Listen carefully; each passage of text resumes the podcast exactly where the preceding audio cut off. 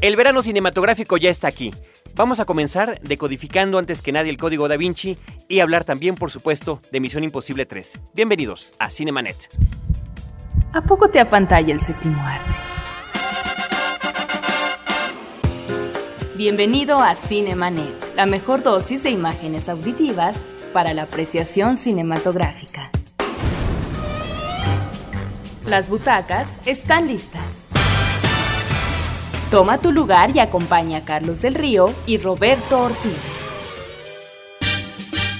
Disfruta el cine con todos tus sentidos. Frecuencia cero, la otra radio.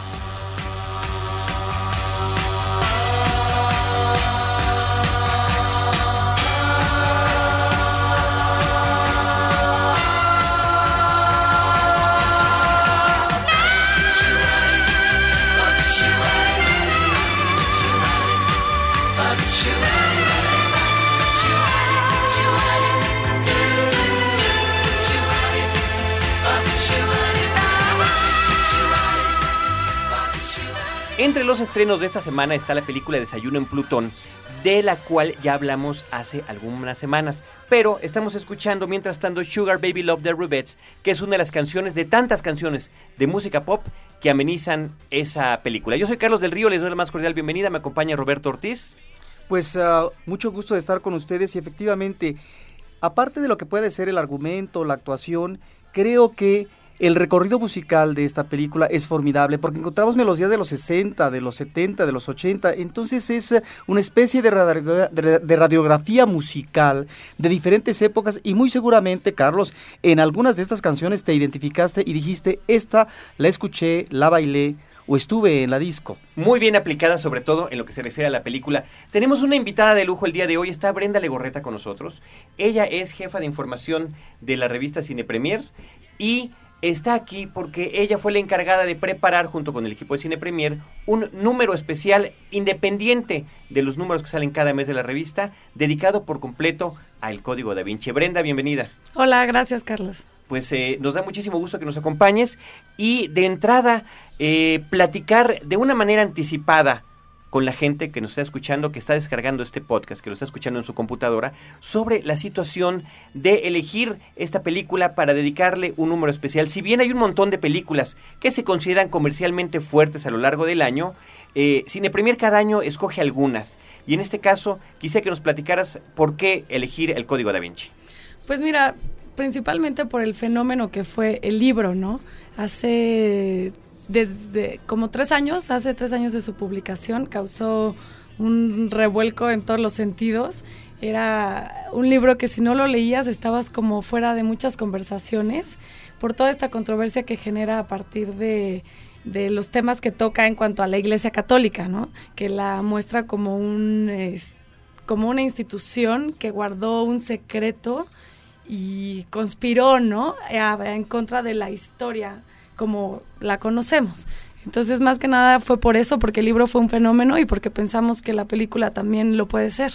Que es la premisa, la premisa tanto del libro como de la película, esta situación que bien, pues evidentemente queda eh, basada vagamente en algunas hipótesis de ese tipo, pero finalmente el asunto de la controversia es lo que ha desatado, como en todo, como fue el fenómeno, quizás valga la comparación del crimen del padre Amaro. Exacto. Aquí en México, esto es a nivel mundial por el asunto de trastocar particularmente un eh, aspecto del catolicismo. Ahora la película está siendo celosamente guardada pese eh, eh, a lo que se refiere pues a los avances que son pocos lo que se ha podido ver e incluso normalmente sabemos por el trabajo de revistas como Cine Premier que a la prensa internacional o local en Estados Unidos se les da funciones especiales, se habla con los directores, con los actores. En este caso no. La película tiene una fecha de lanzamiento mundial, que es el 19 de mayo, y un par de días una presentación especial. Exacto, se va a presentar el 17 de mayo eh, para inaugurar el Festival de Cannes. No está en la selección oficial, simplemente es como una película invitada. Y sí, la han protegido en extremo. En parte yo creo que es para guardar toda esa posible controversia que pueda dañar a la película antes de verla, ¿no? Y también por la piratería, obviamente, y porque quieren recaudar hasta el último centavo que se pueda, o sea, que todos los boletos cuesten, ¿no? Que sean pagados. Hasta los de los periodistas. Exacto. bueno, es que hay elementos eh, que son muy importantes mencionar. Por un lado, eh, los millones de ejemplares del libro, 6 millones o más. Por otra parte, en términos de costo de producción, es una película que eh, costó más de 100 millones, creo que 125 millones de dólares, y entonces las expectativas pueden ser bien trabajada, porque en términos de mercadotecnia, el libro, bueno, circuló por todo el mundo y creo que hay una gran expectativa en diferentes partes del mundo de la cinta, de tal manera que el resultado puede ser de una película de eh, ingresos, eh, Carlos y Brenda, pues seguramente de varios cientos de millones de dólares, lo que podría ubicarla en eh, la recta final de las películas más taquilleras de este año. Exacto, sí, es, es lo que están esperando, ¿no? Y la verdad es que sí se ve como... Nosotros tuvimos acceso a media hora del pietaje de distintas secuencias, no era solamente la secuencia principal, sino distintas partes de toda la película en general. Y la verdad es que se ve muy, muy bien producida, muy bien realizada. El director Ron Howard, pues tiene experiencia en grandes producciones, sacó, es el que sacó un Oscar por una mente brillante y tiene como esa agilidad para manejar grandes producciones, ¿no? Y se ve también una excelente actuación de Paul Bettany, que interpreta al monje, a Silas, y de Ian McKellen también como, como el experto historiador eh, Tibbing. Oye, Brenda, me queda la impresión de que los especiales que, que efectúa Cine Premier son de, fenómenos que van más allá de la cuestión cinematográfica. Estamos hablando de eh, fenómenos eh, directamente relacionados con libros muy famosos, como la trilogía El Señor de los Anillos, de personajes de cómics, como El Hombre Araña eh, o los propios X-Men. incluso fenómenos del anime, ¿no? También ha habido por allí eh, han tenido su lugar. Ahora, para preparar un número especial como este, que por cierto ya está disponible en toda la República Mexicana eh, a la venta para quienes estén interesados en consultarlo, ¿qué criterios utilizan? ¿Qué temas seleccionan? Eh, platícanos, porque fue todo un proceso de varios meses de trabajo. Sí. Para, para poder llevar a cabo todo esto. Sí, este especial lo empezamos a trabajar desde finales de enero. Y la elección de temas, pues bueno, la primera parte del especial sí se basa en la película, ¿no? El tema de la película, el director, todo el elenco, todo el cast, cada uno de los personajes, por qué eligió su papel, cómo se sintió, qué esperamos de cada actor, ¿no? Que además hay entrevistas con ellos. entrevistas con ellos. En particular te tocó a ti realizar. Me tocó entrevistar a Alfred Molina y a Paul Bettany en Los Ángeles, entonces fue muy interesante poder platicar con ellos sobre varios puntos. Y luego también quisimos abarcar lo que es Dan Brown y el fenómeno del libro, un poco conocer a este autor que finalmente antes nunca había publicado algo, sí tiene otras obras, pero habían pasado casi desapercibidas, y qué fue lo que hizo a este libro este, convertirse en un fenómeno. También tenemos, este, bueno, abarcamos también la parte de los DVDs, porque a partir del libro surgieron distintos documentales de los lugares y las locaciones de que trata esta historia. Eh, abarcamos también el tema del cine, de todas estas películas, como mencionabas, El crimen del padre Amaro, que son controversiales y que la Iglesia Católica finalmente ha tratado de censurar o algunas instituciones y solamente han adquirido pues mayor publicidad, ¿no? O más, este... Y que pareciera que ya aprendieron la lección porque como que están un poquito más tranquilos con esta cuestión del código, ¿no? Aunque de, de alguna manera parece que se han entendido, ¿no? Sí, sí, sí, la misma distribuidora, Sony, ha intentado eh, alivianar un poco la situación. Generó de hecho una página de internet para que tanto sacerdotes, eh, agnósticos, todo tipo de personas eh, expertos en el tema pudieran desarrollar sus hipótesis o sus ensayos o sus críticas en cuanto al libro y en cuanto a la película, ¿no? Entonces sí se ha habido como una un intento por alivianar la tensión. Eh, eh, Brenda, vámonos a un pequeño corte. Yo antes quiero comentarle al público, para seguir platicando contigo sobre este asunto del Código da Vinci, eh, quisiera comentar que nos trajeron de Cine Premier una suscripción de obsequio para alguno de nuestros escuchas. Eh, nosotros más adelante vamos a platicar cómo va a estar esta dinámica, pero por supuesto, tratándose de algo así como el código, tendrá que involucrar preguntas y respuestas a través del correo electrónico. Tenemos también 10 pases dobles para una premier de la película Criaturas Rastreras el 11 de mayo del 2006 en Cinemex Galerías aquí en la Ciudad de México. También cortesía de Cine Premier. Tenemos como siempre pases para la Cineteca Nacional y por parte de Universal Pictures las películas Munich de Steven Spielberg y Barbie en Fairytopia, que por cierto de eso les hablaremos un poquito más adelante. Volvemos. Take my advice. If you love someone, don't think twice.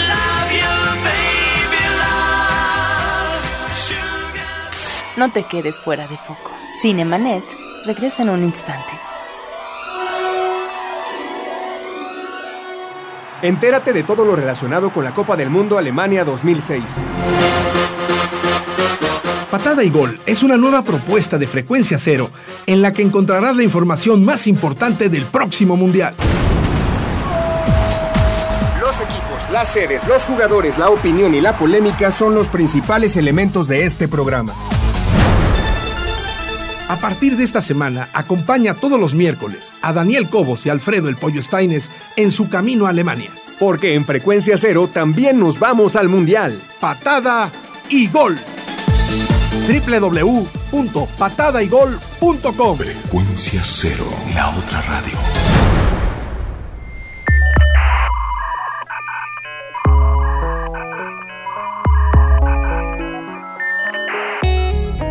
www.frecuenciacero.com.mx Frecuencia cero, la otra radio. Un nuevo medio para una nueva generación.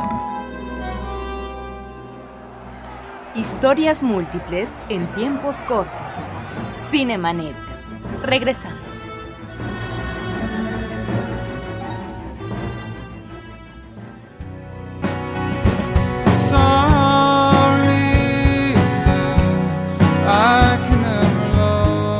Ahora estamos escuchando Carry Me Ohio, que es una de las rolas que aparecen en la película Shop Girl, Chica Demostrador, que comentaremos un poquito más adelante junto con los estrenos de la semana. Mientras tanto, continuamos en este podcast platicando con Brenda Legorreta sobre el Código Da Vinci, sobre este especial que preparó desde hace meses la revista Cine Premier y que incluye, ya nos estaba comentando ella, una lista que le llaman la lista del infierno de las películas más polémicas relacionadas con el tema católico.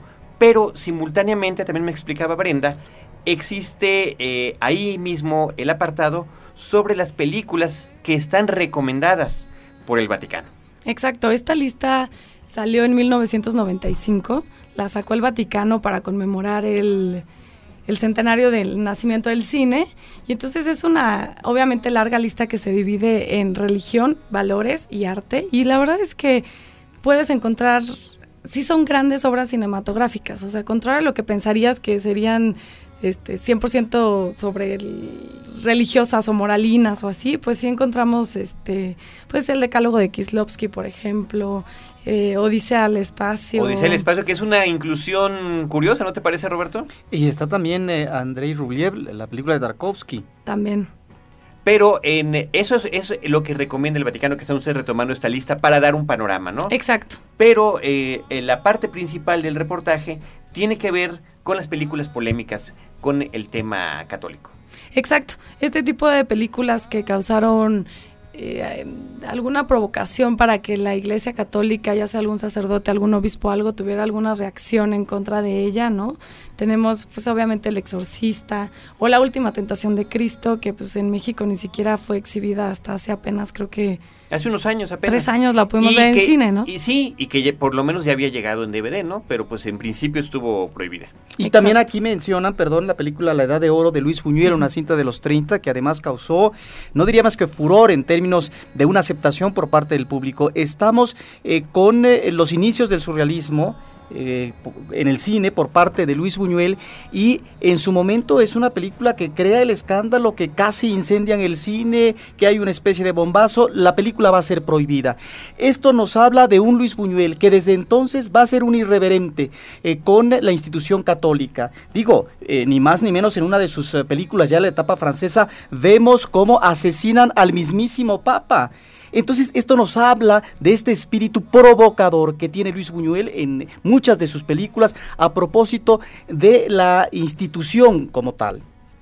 Y con esa institución, curiosamente, hay un dato curioso que se menciona en, eh, este especial eh, de Cine Premier sobre el Código da Vinci, que tiene que ver con el hecho de que para esta película eh, hubo algunos cambios, ¿no? Pequeños, pero trascendentes. Se menciona a la institución del Opus Dei en el libro, pero ya no se le da ese mismo nombre en la película. Exacto. eh, Ron Howard al principio había dicho que nada iba a cambiarse, pero cuando nosotros tuvimos la oportunidad de entrevistar a Paul Bettany y Alfred Molina, ahí ya nos confirmaron que el único cambio era que no se iba a mencionar el nombre Opus Dei. Ibas a saber que este obispo pertenecía a una cierta organización católica ortodoxa, pero el nombre exacto no se iba a pronunciar y yo creo que sí fue para quitarse pues de muchos pro- posibles problemas, ¿no?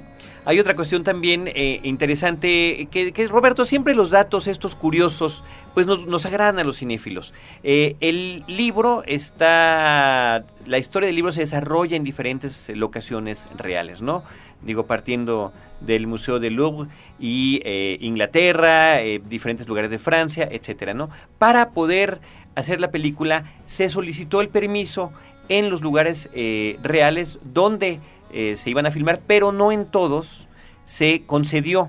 Entonces algunas partes tienen que ser utilizadas o en otra locación distinta que aparente la que es o en, en sets de la película. Y de todo esto también eh, nos hablan aquí los, eh, los textos de, de la revista, ¿no? Exacto, te explicamos, bueno, te contamos cómo obtuvieron el permiso para filmar en el Louvre, en qué lugares sí eh, tuvieron acceso, en cuáles no, este, y en cuáles hasta llegó a haber alguna manifestación afuera de, no me acuerdo ahorita cuál fue, pero hubo una monja que estuvo rezando como por tres horas afuera de la locación, como para... Para agradecer a Dios que habían llegado a filmar allí. No, estaba feliz. Blasfemia. Exacto, también viene todo eso. Brenda, ¿qué más trae el artículo? Porque finalmente se termina también abordando al propio personaje de Da Vinci, ¿no? Exacto, es que sí es una película que daba para abordar muchísimos temas. Y bueno, también traemos un artículo muy interesante sobre los se llama Los Guardianes del Misterio, y son todos estos personajes históricos que, según Dan Brown, pertenecieron a una cierta asociación, que fueron los que guardaron este secreto que la iglesia nunca quiso revelarnos, ¿no? Entonces es un análisis muy inteligente sobre cómo todo esto es ficción y cómo distanciar como la ficción de los personajes reales y destacar como la, la parte que actualmente le gusta mucho a las personas que es saber sobre todas estas sociedades secretas, ¿no? ¿Dónde están, quiénes son, si realmente existen o no? Y bueno, también abarcamos, traemos una semblanza sobre Leonardo da Vinci, porque de, este personaje sobresale en un mundo donde existían grandes pintores como Miguel Ángel, como todos estos del Renacimiento, ¿no? Traemos Pero también ahí, perdón, encontramos esta referencia de la información que uno puede encontrar de este gran creador, no solamente un artista plástico, sino también inventor, a través de códices y que los códices nos revelan este manejo visionario que tenía más que esta posible pertenencia a una sociedad secreta y demás. Exacto. Entonces, en ese sentido, el autor obviamente de la novela es muy hábil para tomar a uno de estos eh, grandes inventores de toda la historia y que fue Leonardo da Vinci. Exacto, y traemos un artículo sobre todos estos inventos que creó Leonardo y fue muy interesante porque contactamos a un museo en Milán que tiene toda una galería dedicada a los inventos de Leonardo y ellos reconstruyeron estos inventos. Entonces te ponen ahí el dibujo de Leonardo y lo que ellos hicieron. Lo contactamos a este museo y nos envió sus fotografías, que creo que esto sí es algo muy exclusivo. Y entonces aquí van a poder ver desde el primer traje de buzo, este, todos estos artefactos con alas, porque era un, él confiaba mucho en que algún día íbamos a poder volar, ¿no? Entonces, bueno, viene toda esa parte y también la parte del cryptex, que es un invento que habla en el libro, que también sale en la película, que en realidad no es de Leonardo, y aquí lo aclaramos, ¿por qué no? Es, una forma de desmitificar muchísimas cosas que tienen que ver con el libro. De hecho, el apartado que tiene que ver con los documentales acerca del código da Vinci, que ya están en el formato de DVD, se trata de, de programas que pasaron en el Discovery Channel, en el History Channel, que fueron producidos de manera independiente, algunos con mayor presupuesto, algunos con menor presupuesto, ¿no? Que eh, todos tratan de analizar, o incluso hay unas visitas guiadas a las locaciones del código da Vinci, ¿no? Eh, entonces, eh, como que un especial como este nos brinda, como nos ha platicado Brenda, un panorama muy amplio en torno a una película que se antoja una de las posibles, eh, pues, eh, de, la- de las más taquilleras del año. Estamos hablando, como dice Brenda, de un director muy importante como es Ron Howard y de un reparto de primera, parece que perfectamente bien escogido. Eh, estamos hablando de Tom Hanks, de Audrey Tautou, que bueno, todo el mundo la recordamos como Amelie, ahora va a estar en el, en el papel de Sophie en esta, en esta película. Eh, Ian McKellen, que, que estrena dos de las películas fuertes del verano, ¿no? Él también está en X-Men 3. Pero me llama mucho la atención que con todo este reparto Alfred Molina también, quien te haya llamado más la atención sea el menos conocido, Paul Bettany. Exacto. Con lo poco que vimos de la película, siento que su personaje quizás porque es el que lleva todo el maquillaje y los pupilentes y toda esta imagen es el albino Sombría. sombría y es el que también se va a flagelar. Entonces las escenas de flagelación vimos una y sí están muy muy fuertes porque ves a un hombre desnudo frente a un crucifijo con poca luz y pues dándose latigazos y sangrando toda su espalda, ¿no? Entonces yo por eso es el personaje que la verdad a mí más me llamó la atención y que creo que puede este, brillar más, ¿no? Que además en, en la cuestión publicitaria los están destacando a todos ellos más o menos por igual. Sí. Que eso es un, es un dato interesante, ¿no? Y aquí viene una semblanza, pues, de cada uno de ellos y las entrevistas con las que se pueda. Pues, Brenda, muchísimas gracias por acompañarnos para platicar sobre todo este entorno. Yo creo que tendremos que volver a platicar ya que hayamos visto la película, ya que hayamos visto qué expectativas ha cubierto, pero por lo pronto siempre es de agrado una perspectiva fresca sobre un fenómeno que además puede servir de manera referencial a la gente que nos escucha. No sé si hay alguna cosa en particular que quieras agregar que estemos omitiendo. Sí, digo, podría seguir hablando más del especial, todavía faltan algunos temas. No, viene, viene, viene, dilo. Hay dilo. un artículo muy interesante sobre las tres pinturas importantes de Leonardo que le escribió una historiadora del arte reconocida que se llama Eva Markovich. En especial es mi favorito porque te muestra mucho más allá porque son valiosas estas pinturas más que por una teoría conspiradora. Y al final del especial traemos un debate con expertos donde contactamos al al encargado de la prensa del Opus Dei en Roma y su opinión es muy interesante. Está él, que se llama Marco Carollo, está el padre Cipriano Sánchez, que es este, un sacerdote legionario de aquí de México. Tenemos también al, al director de Sony, de Sony Columbia en México, de la distribuidora del film. Tenemos a una crítica de cine Perla Siuk y un experto en religiones que se llama Helio Masferrer. Entonces, bueno, esa es también otra parte interesante del especial. Y muy buena como para cerrar el número. Exacto. Pues Brenda, muchísimas gracias. Un saludo por allá a todo el equipo de Cine Premier. Aquí tenemos, como habíamos comentado, la suscripción para uno de la gente que nos está escuchando. Tiene que enviarnos un correo electrónico a info@cinemanet.com.mx. Nosotros a vuelta de correo le enviaremos un cuestionario con algunas cuestiones relacionadas en particular con este número especial y el primero que las eh, responda correctamente se lleva esa suscripción. Además tenemos, eso sí, para quien lo solicite vía correo electrónico, los primeros correos que lleguen, los 10 pases dobles para el, eh, la película Criaturas Rastreras, la premier el 11 de mayo en Cinemex de Galerías y eh, también por correo electrónico los pases para la Cineteca Nacional. Gracias a ti, Carlos, por la invitación. Brenda, muchísimas gracias. Roberto Ortiz, volvemos para comentar los estrenos de la semana.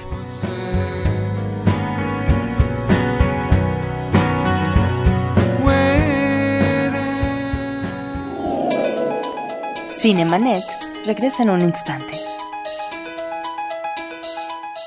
Buenos Aires, Jerusalén, Kabul, Islamabad, Bangkok, Yakarta, Beijing. Porque a través del conocimiento y la comprensión de los problemas de otros países, podemos encontrar la solución a los del nuestro. Atrévete a cruzar los límites, a romper barreras, a derribar obstáculos. Atrévete a ir Más allá de las fronteras. www.másalladelasfronteras.com Una mirada al acontecer internacional. Frecuencia cero. La otra radio. Interplanet presenta su nueva división. Frecuencia cero. La otra radio. La primera propuesta formal de producción de contenidos podcast en México. Frecuencia cero. Cero. Fin del flashback. Estamos de regreso.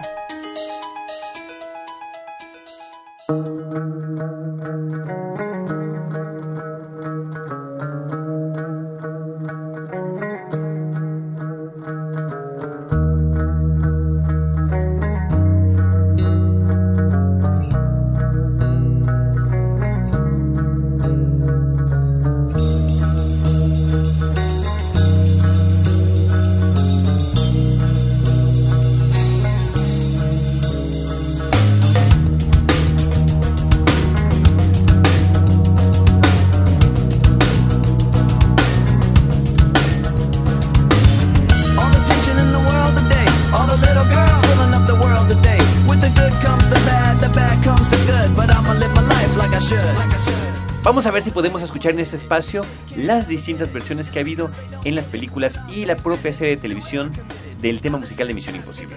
Ahorita estamos escuchando a Limp Bizkit con Take a Look Around, que es el tema de la Misión Imposible 2, eh, para que, bueno, Roberto, nos eh, sirva un poco de fondo musical ahora que hablamos de esta película que me tiene tan contento, de la cual salí profundamente satisfecho como cine palomero por excelencia, eh, como cine de explosiones. Te decía yo cuando empezaba el programa, cine de verano y me decías tú, verano, todavía no es verano. Bueno, es ya lo que se le llama la temporada de verano cinematográfica hollywoodense.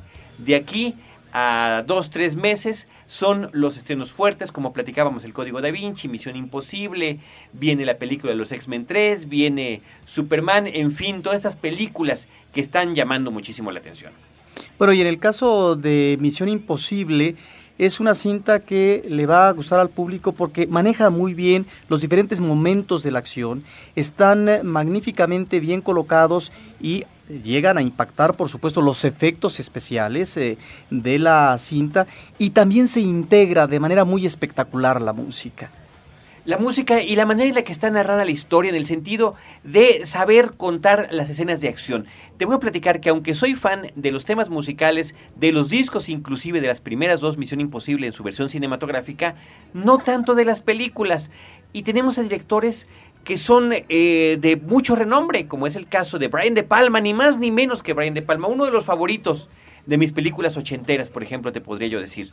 Pero que creo que queda una película con muchas fallas en la cuestión de ritmo en Misión Imposible, la película original. Después viene de John Woo, Misión Imposible 2, que ahí yo creo que es, es demasiado este asunto de las famosas danzas y coreografías de las escenas de acción y no hay una serie de personajes por los que realmente te intereses y un villano un tanto cuanto caricaturizado. Ahora llega esta película con un director que es un novicio en la silla de director cinematográfico, Pero con viene- experiencia en televisión. Que viene con una experiencia terriblemente grande en televisión y con muchísimos éxitos eh, cosechados. J.J. Abrams, de particularmente de la serie Lost y de otras series. Pero ahí es donde Hollywood a veces se escoge muy convenientemente. Por un lado, directores aves- avesados en ciertas producciones.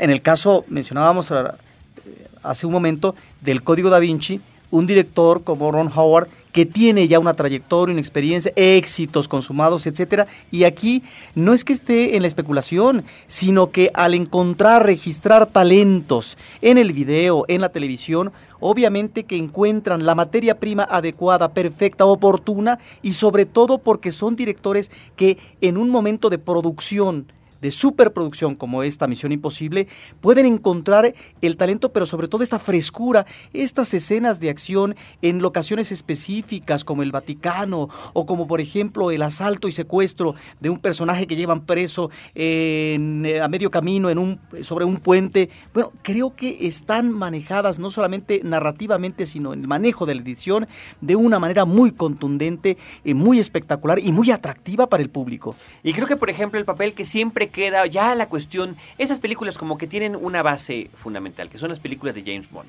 Eh, eso no lo podemos poner en tela de juicio. Eh, la propia serie de Misión Imposible es resultado del éxito en el cine del personaje del 007. Ahora, esto evoluciona a lo largo de los años y vemos de, de, repente muchas versiones sobre este agente especial internacional especializado en cuestiones de peligro.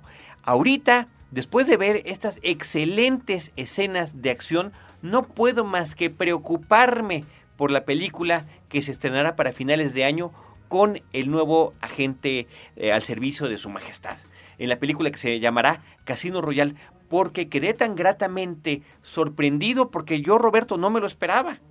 No me esperaba que estuvieran tan bien armadas las secuencias de acción, sobre todo con ese manejo de la cámara que de repente parece un poco como del periodista que está a ras de, a ras de tuerro y de repente se convierten en las tomas espectaculares de helicóptero, con el uso de los efectos especiales más tradicionales. Aquí hay una gran, que también es lo que sabemos va a suceder en la película de James Bond, por tener, seguir teniendo esta comparación, por utilizar dobles hombres que realmente están haciendo todas estas acrobacias y no los efectos especiales digitales que de repente sí nos roban esa sensación de realidad. Aquí estamos viendo todas estas situaciones espectaculares, eh, muy, muy bien armadas y de lo que comentabas de la cuestión de este hombre, del director, que viene del medio televisivo.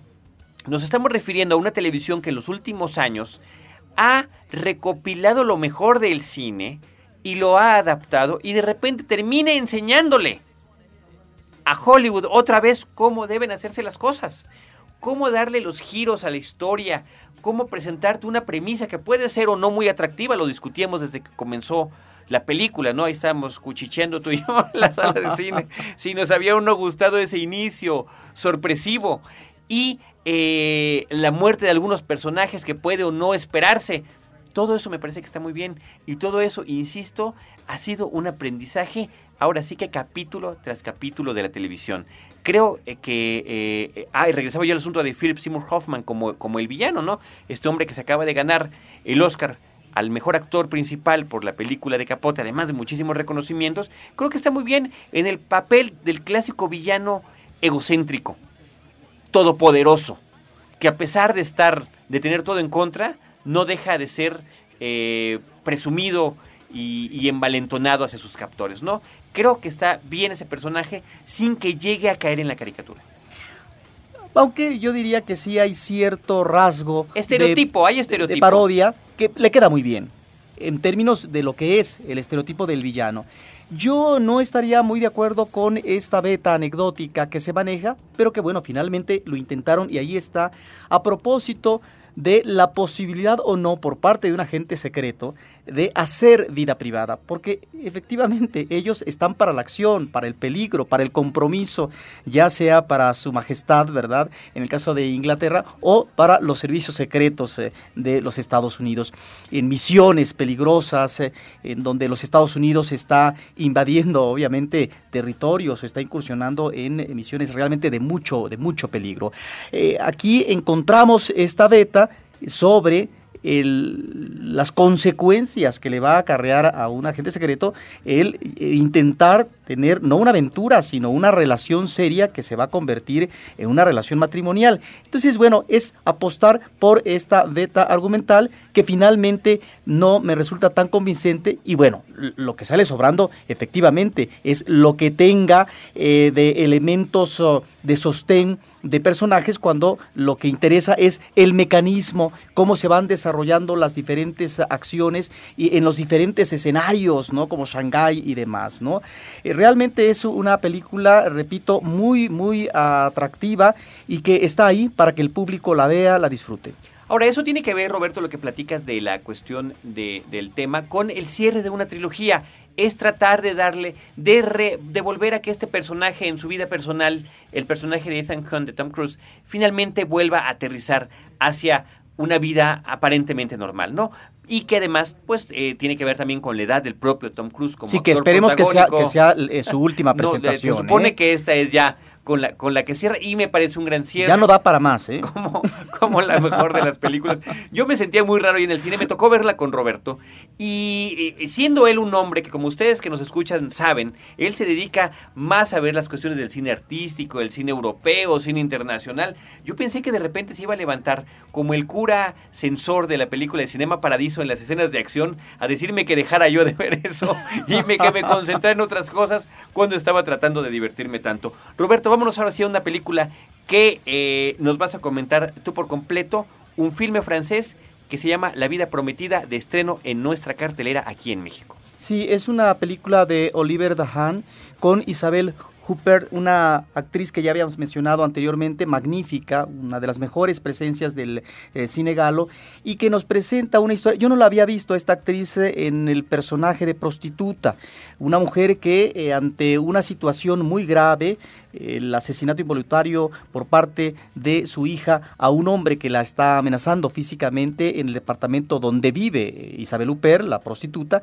tienen que hacer una especie de recorrido muy largo, conflictivo, un road movie, y bueno, como suele suceder en este tipo de cintas, Carlos, finalmente es un viaje hacia el interior eh, de eh, lo que ha sucedido en la vida de este personaje. La película comienza en los créditos eh, de una manera muy, eh, muy hermosa, con eh, diferentes imágenes de flores y los significados que tienen estas flores a propósito de la belleza, la pasión, el amor, la amistad, etc.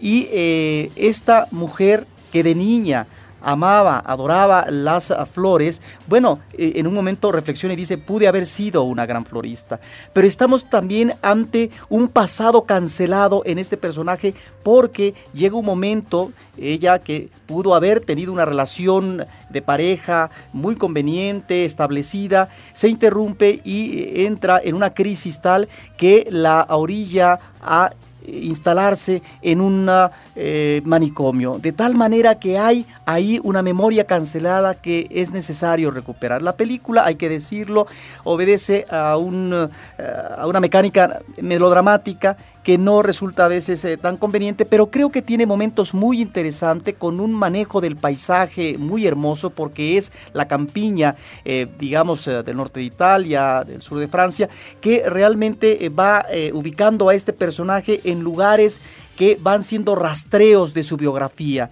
y que es necesario para poder restablecer un vínculo armonioso o cuando menos eh, un vínculo amoroso porque anteriormente es el, eh, más bien el rechazo hacia una hija y hacia otro hijo que desconoce. Es una película interesante, Carlos, y una actuación de esta mujer encantadora que es Isabel Huppert. Claro, no es el encanto de verla como personaje de prostituta, pero dramáticamente creo que es muy convincente. La vida prometida en cartelera. Otra película que también vamos a comentar que además creo que no hemos eh, dejado pasar por alto ha sido cada vez que hay un estreno documental en la cartelera en México, tratamos de darle su justa dimensión porque eh, finalmente pues es una de las vetas del cine, el cine nació siendo documental que nos interesa comentar. En este caso se trata de la película Mushes auténticas, intrépidas y buscadoras de peligro, así de largo es el título. Bueno, esta es una película que se presentó en un foro internacional de Cineteca Nacional y que ahora se estrena en un solo cine. Ni modo, tendré que mencionar porque de otra manera el público,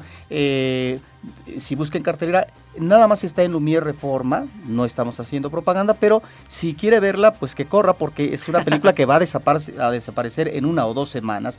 Este es un documental que hace una directora mexicana que ha trabajado mucho en cortometrajes, en documentales, en cine, en televisión, series, etcétera, que se llama Alejandra Islas, una directora interesante que hace, yo creo, una ópera prima, un largometraje eh, de mucho interés, que es eh, encontrar una serie de personajes, cuadros de vida, Carlos, en donde encontramos a varios amigos eh, que se reúnen, homosexuales, algunos eh, mestizos, otros, ah, digamos, ah, de- de origen indígena, y que eh, están manifestando esta situación que se vive de relajamiento de la sexualidad en eh, Juchitán, Oaxaca, y eh, en, estos, ah, en estas reflexiones, en esto hablar de su pasado o de su vida presente, encontramos también no solamente el problema eh, de la discriminación eh, a, propósito de otra preferencia sexual, sino también eh, los problemas a los que se enfrentan, que pueden ser en términos laborales,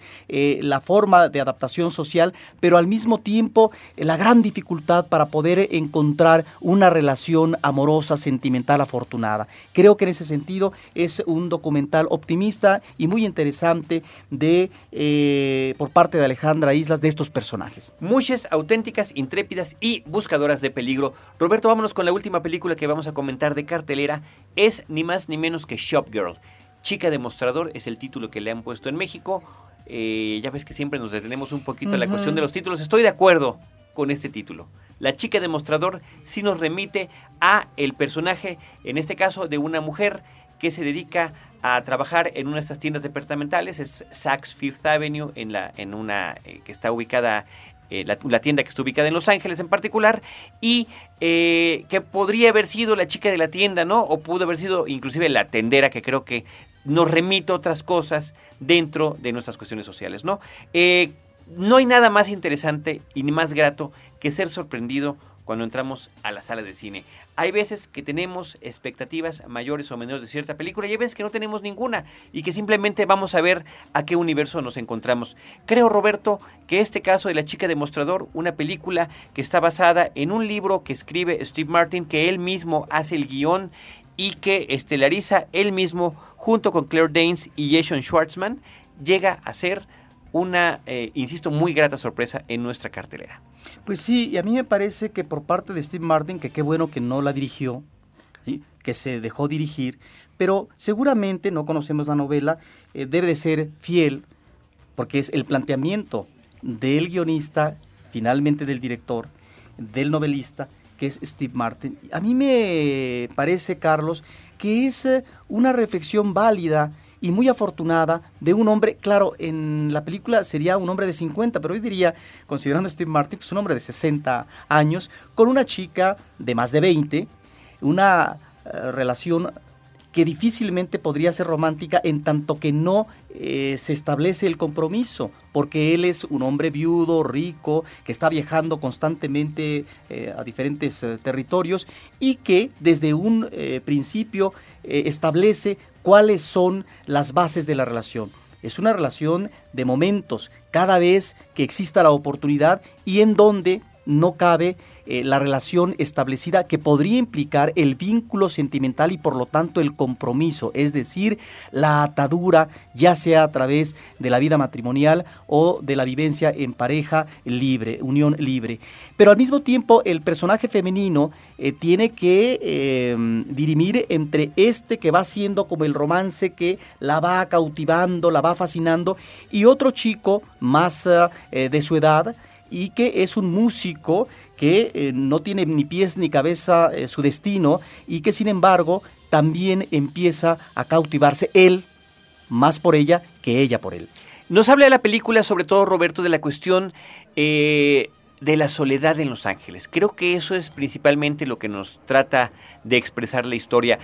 Si bien tiene ya alguna experiencia basta como escritor, Steve Martin, muchas de sus comedias, ya, sabemos que a él principalmente lo conocemos por comedias, eh, él, él, ha escrito eh, bastantes películas y hay una en particular que, que, con la que me refiero con esta, que se llama Una historia de Los Ángeles, LA Story, que eh, trata de ser una cosa así como un equivalente, un tanto paródico del de el mundo en Los Ángeles como lo hace Woody Allen en Nueva York.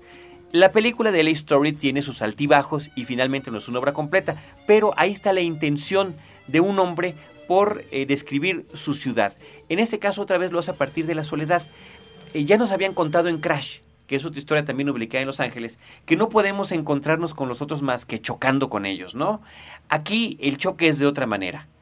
Es, son historias muy pausadas, estos encuentros, creo que el manejo de la cámara, el manejo de la edición, el manejo silencioso de los personajes. Esta mujer que literalmente porque así pasa en la película, ni su gato le hace caso, ni su gatita le hace caso cuando llega a la casa, de repente se ve ante la disyuntiva de conocer casi simultáneamente a dos hombres por los que se puede sentir atraído de distinta manera, ¿no? Pero todo, insisto, en base a esa cuestión de la soledad.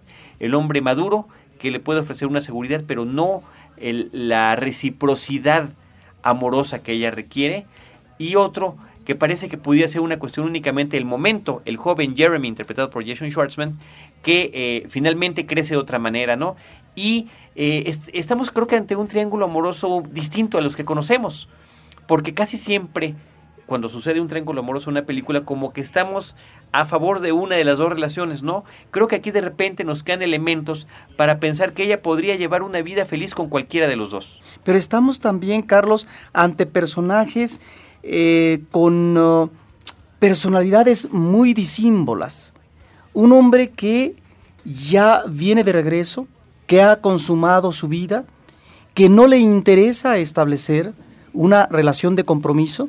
Está el joven que no sabe realmente si tiene que apostar a un destino y si vale la pena o no, que de repente vive la vida tal como se presenta y tal vez en una inercia consumista.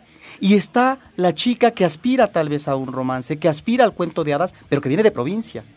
Pero que por otra parte, y ahí es donde están estos ingredientes de complejidad que se agradecen, en- tal vez desde el origen de la novela, el que encontramos en el caso del personaje de ella, no un personaje de una sola pieza, sino que de repente cuando está iniciando lo que para ella es un romance, pues en una depresión terrible porque tiene esos bajones en su existencia.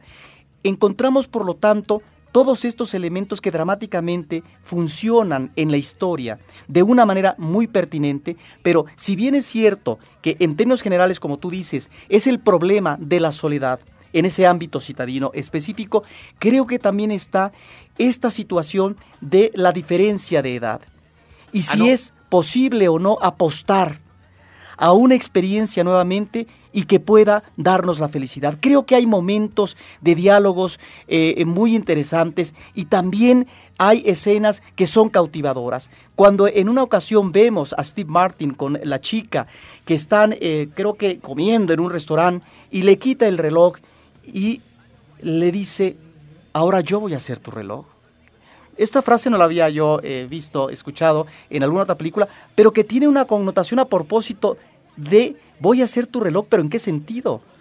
Porque voy a manejar eh, de aquí en adelante tu destino de acuerdo a implementar horarios, días y demás de encuentros.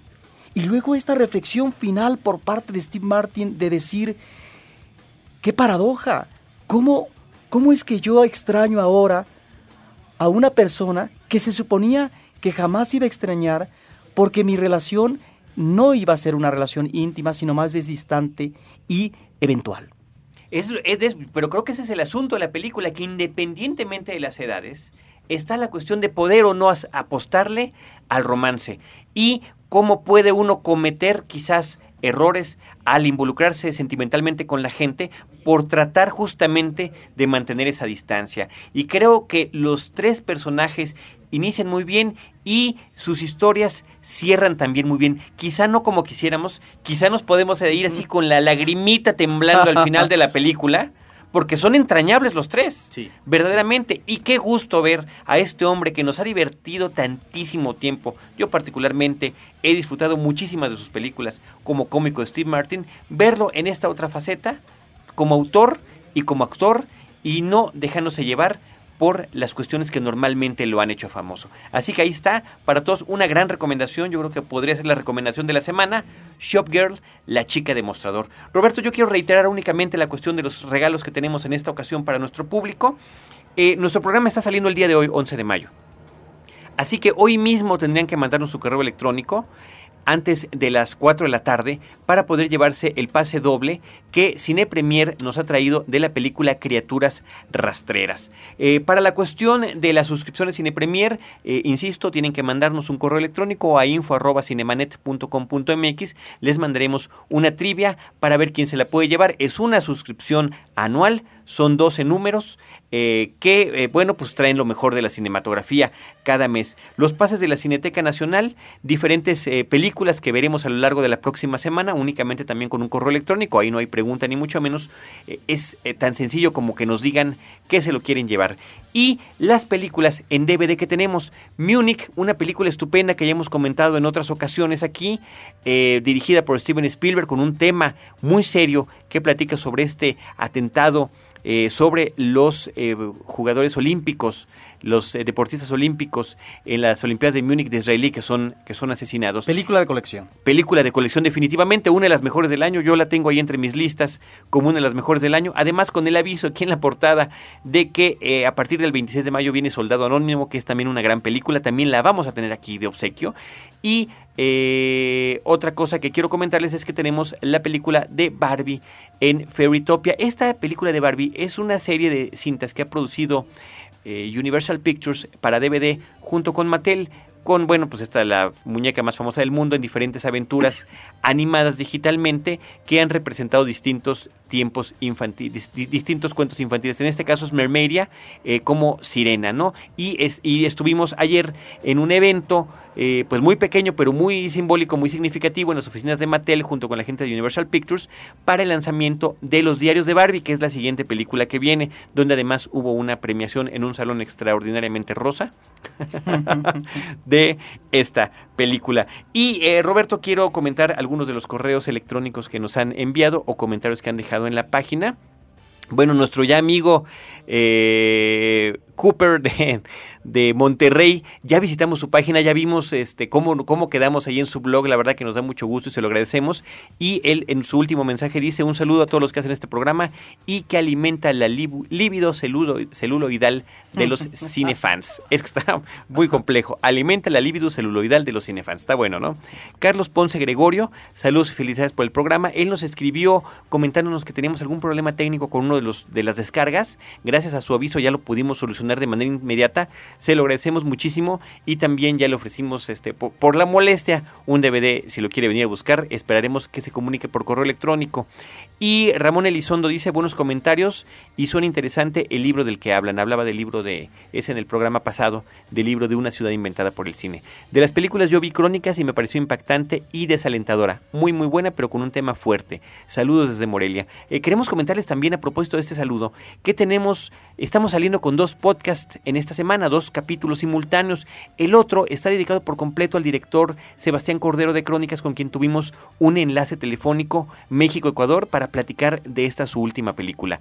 Eh, J.M. Ephraim que hoy vino a recoger un premio, ganó una película en DVD, la de vuelo nocturno, nos dice, estaría muy padre que pudieran hacer un foro para que los usuarios también dieran opiniones sobre las películas. Creo que el programa ya está completo, pero este sería un buen bono que ustedes pudieran ofrecer, que de alguna manera está. Nosotros dentro de nuestra página, en el blog de cada programa, tenemos una sección de comentarios que ustedes pueden ir alimentando, sobre todo porque sí nos interesa no nada más saber qué opinan o no del programa que les puede o no gustar, pero también está, eh, creo que es muy válido compartir las opiniones de las películas. Él aquí nos dice, en cuanto a comentarios de cine, fue una pena que una buena película como Rent durara una sola semana en cartelera, mientras que en otros países cumplió buenas expectativas. En fin, eso es lo que nos comenta.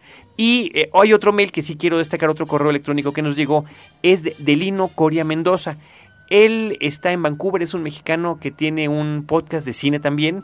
Nos hizo saber de él, se llama Palomitas, ¿no? Que es la referencia icónica a la ida al cine dominguera, ¿no? Eh, el estar con las palomitas y que, eh, bueno, nos escuchó nos da unos comentarios, la verdad, muy halagadores que le agradecemos. Y eh, pues nosotros queremos a la vez felicitarlo a él por estar haciendo también este esfuerzo de semanalmente poder llevar comentarios de cine que hace junto con una muchacha que se llama Marcela y que pues la saludamos, los saludamos desde aquí, ahí vamos a poner en nuestra página, en el blog de esta semana también, si los quieren escuchar, un vínculo, un link a la página de Palomitas para que los escuchen. Así que un saludo muy grande para ellos.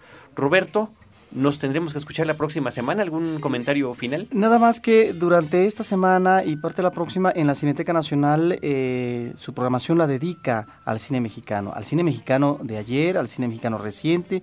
Hay también unas eh, mesas redondas donde se discute, están presentes productores, distribuidores, eh, los trabajos de producción y de postproducción del cine mexicano actual, de tal manera que esto que es conocido como Panorama de Cine Mexicano, que ya eh, tiene varias emisiones, nos permite encontrar los estrenos, eh, no los estrenos, sino las películas de producción reciente mexicanas, pero al mismo tiempo aquellas que fueron eh, coproducidas con España, Sudamérica o Estados Unidos. Y al mismo tiempo los homenajes, en este caso a un Alejandro Galindo, que cumple 100 años de nacimiento, un clásico del cine nacional, a un Julio Bracho, etc.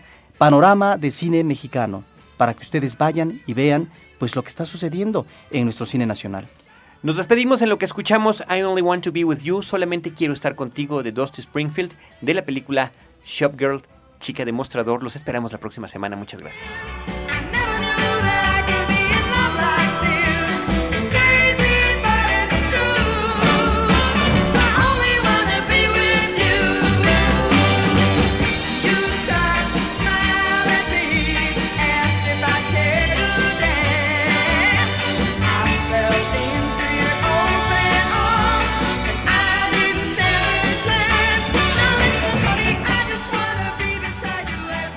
Los créditos ya están corriendo. Sigues en estado de shock. Cinemanet. Cada semana, un nuevo programa comentando las películas que sacuden tus emociones. Cinemanet. Solo en frecuencia cero. Frecuencia cero. La otra radio.